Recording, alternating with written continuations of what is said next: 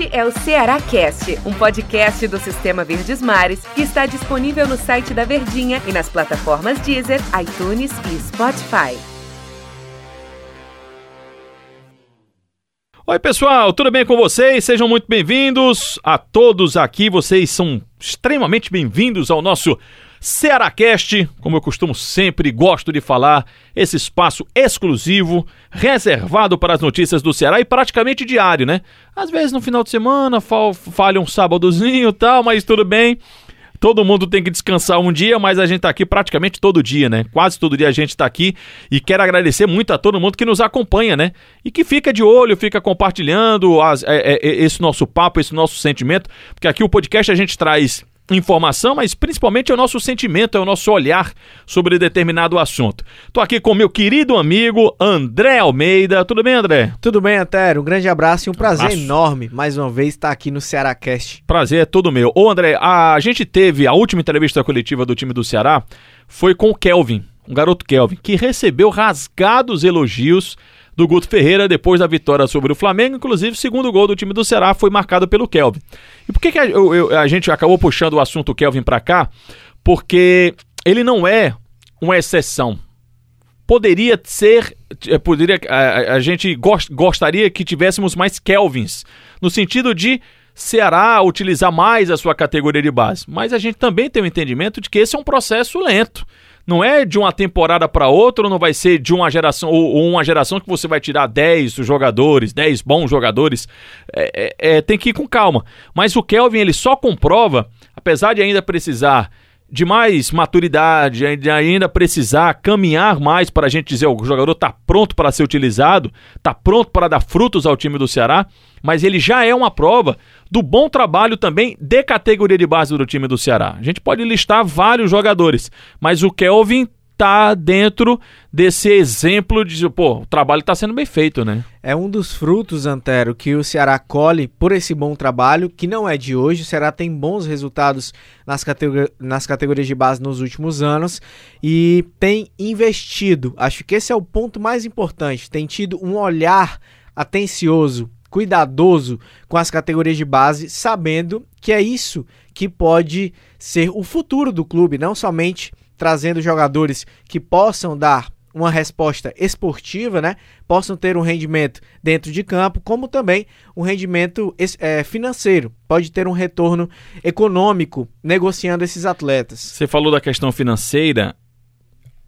O patrocínio é importante, o sócio torcedor ele é importante, a cota da televisão ela é importantíssima, mas a renda que chega assim, não é não que não esperavam, mas onde você pode ir buscar mais, mais, mais, mais, mais é na categoria de base, né? É revelando jogadores, né? E só um exemplo, Antero, que o torcedor do Ceará, sem dúvidas, lembra muito bem, um jogador que ficou até marcado, porque não fez bons jogos pelo Ceará, mas que era da categoria de base do clube, que foi emprestado, que teve amadurecimento, que ganhou experiência e que depois foi negociado, o Robinho, atacante, Sim. que foi vendido, tá jogando no futebol dos Estados Unidos hoje, foi vendido por 150 mil dólares, salvo engano, dá mais ou menos 600 mil reais, que é uma quantia relevante para um clube que na época não tinha tanto a cultura de formar, de revelar jogadores. Então, não é todo jogador que vai sair da base do Ceará que vai ser um Arthur Cabral, um Felipe Jonathan, um Raul, que está jogando hoje muito bem no Bragantino. Esses são três exemplos que mostram que o trabalho é, é bem feito que pode render mais frutos, mas que não é todo mundo que vai ser do nível desses jogadores. Mas você pode tirar algo de que se aproveite dali. O Kelvin acho que esse é um exemplo muito bom. Gabriel Lacerda, que está no elenco principal do Ceará também, zagueiro, 20 anos, que ainda está nesse processo de o amadurecimento. André, não é jogador, assim, porque eu, eu tenho dois pontos aqui que quando eu falo categoria de base, tem a base em que você constrói o jogador, né, que você forma o jogador, o Arthur, por exemplo. Apesar do Arthur Sim. não ser cearense, ele é sergipano, ele é de Aracaju, Aracaju, né? De Campina Grande, Campina Grande, desculpa, Campina Grande. Aí o Arthur vem para o time do Ceará. E aí é formado, né, no time do Ceará. Ele é lapidado no time do Ceará. Aí eu vejo a categoria de base nesse ponto em que você forma o jogador e tem também um outro setor que é muito importante e meio que se funde, se assemelha, são os jogadores que, entre aspas, bem entre aspas, já estão prontos, mas são jovens. E entre eles está o Kleber, por exemplo. Sim. Entre eles está o Jacaré, que já passou inclusive pelo time do Fortaleza, disputou o Campeonato Cearense pelo time do Calcaia. O, o Saulo Mineiro. Pode se enquadrar Veio também. na captação. Veio na cap... é, pronto, essa é a palavra. Categoria de base e captação. O Ceará acertou muito. Se a gente pegar aqui, você falou do Arthur, do, de três anos pra cá. Arthur, Felipe Jonathan, Raul. Raul, é, aí surgindo e utilizado. Gabriel Lacerda, Rick, queira, goste ou não. Tô falando que foi utilizado, que pode, pode ser aproveitado. Cristiano, é, Jacaré, o próprio Clebão, já vou para oito aí, entre captação, se quiser, quiser, colocar o Saulo Mineiro, Saulo Mineiro também. Tá faltando mais gente. O Léo Chu não deixa de ser uma captação, embora não é jogador do time do Ceará, seja um jogador emprestado, mas a captação do time do Ceará, utiliza, e é tanto que se a gente pegar, o, quem tá fazendo o Ceará jogar, quem tá é essa galera. São esses jogadores que não tem tanto, não chegaram com tanto holofote, né, com tanto status assim no time do Ceará. E essa deve ser a filosofia do Ceará daqui pra frente, de investir cada vez mais nesse perfil de jogador.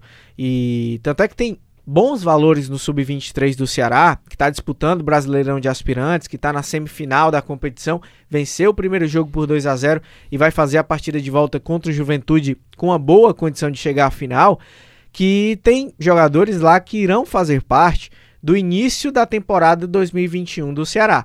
Será que termina o Campeonato Brasileiro no finalzinho de fevereiro? Em março já tem jogo, então o período de pré-temporada não vai existir, vai ser um tempo muito curto. E por isso que o Ceará tem no seu planejamento a ideia de começar com um time alternativo. Não digo um time todo de aspirantes com jogadores todos mais jovens, mas o Marlon, por exemplo, que foi contratado, não pode jogar pelo Campeonato Brasileiro, vai fazer parte dessa equipe. Então é uma equipe que vai ter essa mescla. Mas muitos jogadores, Antero, serão desse time sub-23 e que vieram nesse processo de captação. Uma informação importante sobre isso que você falou, da captação. Hum. Duas, melhor dizendo. A primeira delas, o Ceará abriu um centro de formação e captação fora do estado, em Patos, que é uma forma de Patos na Paraíba, uma forma ainda mais de expandir, digamos assim, o olhar sobre o Nordeste.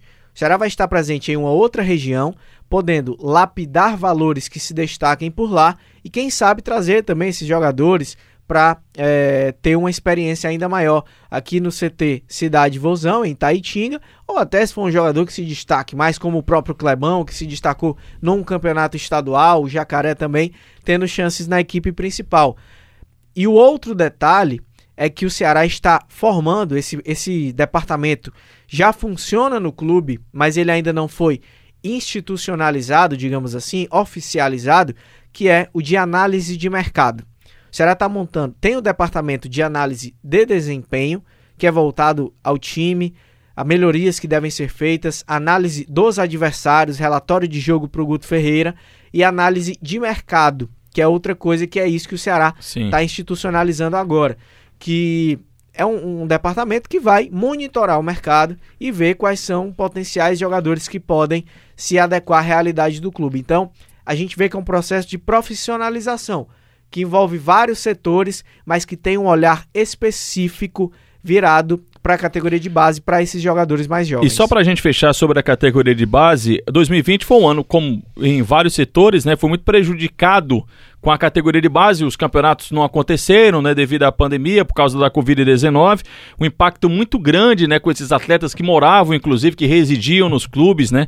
É, mas no comecinho de 2020, inclusive é uma reportagem que tá, tem lá no Diário do Nordeste, tratando de que um, um, levantamento, né, que é o... Deixa eu dar o crédito aqui direitinho, rapaz. É... De, o, da base.com.br. O Ceará, a base do Ceará de 2016 para 2020, em quatro anos, foi a base mais vitoriosa do Nordeste. Foram 22 títulos e 8 vices.